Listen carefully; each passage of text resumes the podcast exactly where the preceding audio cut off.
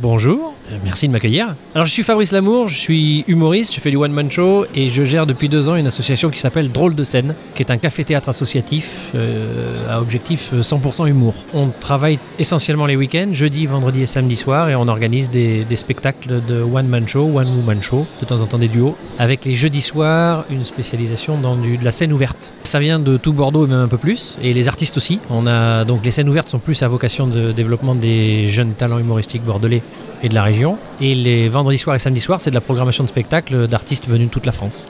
Alors on est au 39 rue Paul Verlaine, c'est quartier Chartron, à côté de la place Paul Doumer.